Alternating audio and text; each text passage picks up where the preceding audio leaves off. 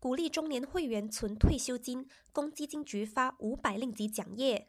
配合政府在二零二三年财政预算案中的宣布，雇员公积金局表示。他们已经向一百四十万名年龄介于四十到五十四岁之间、第一户头存款处于一万令吉和以下的会员发放了五百令吉额外缴纳奖业，以鼓励这些接近退休年龄的低存款会员加快储蓄退休金的速度。预知更多详情，你可以前往公积金局的 KWSP 官网查看。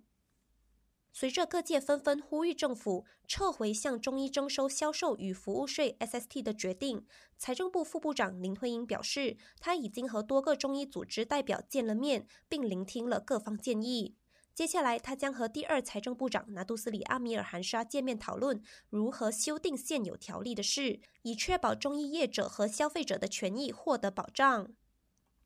反贪会早前根据潘朵拉文件开始调查我国前财政部长敦达因，并查封了他家族所拥有的 u h a m 大厦。根据马新社报道，反贪会证实，他们已经援引反洗黑钱、反恐怖主义融资和非法活动收益法令，传召了达因的妻子和两名儿子，在今早前去录供驻查。结束了录供程序的达因夫人敦潘纳伊玛则在新闻发布会上声明，尽管她质疑反贪会的调查动机，但依然会给予配合，同时相信达因家族最终会被证明无罪。感谢收听，我是季尼。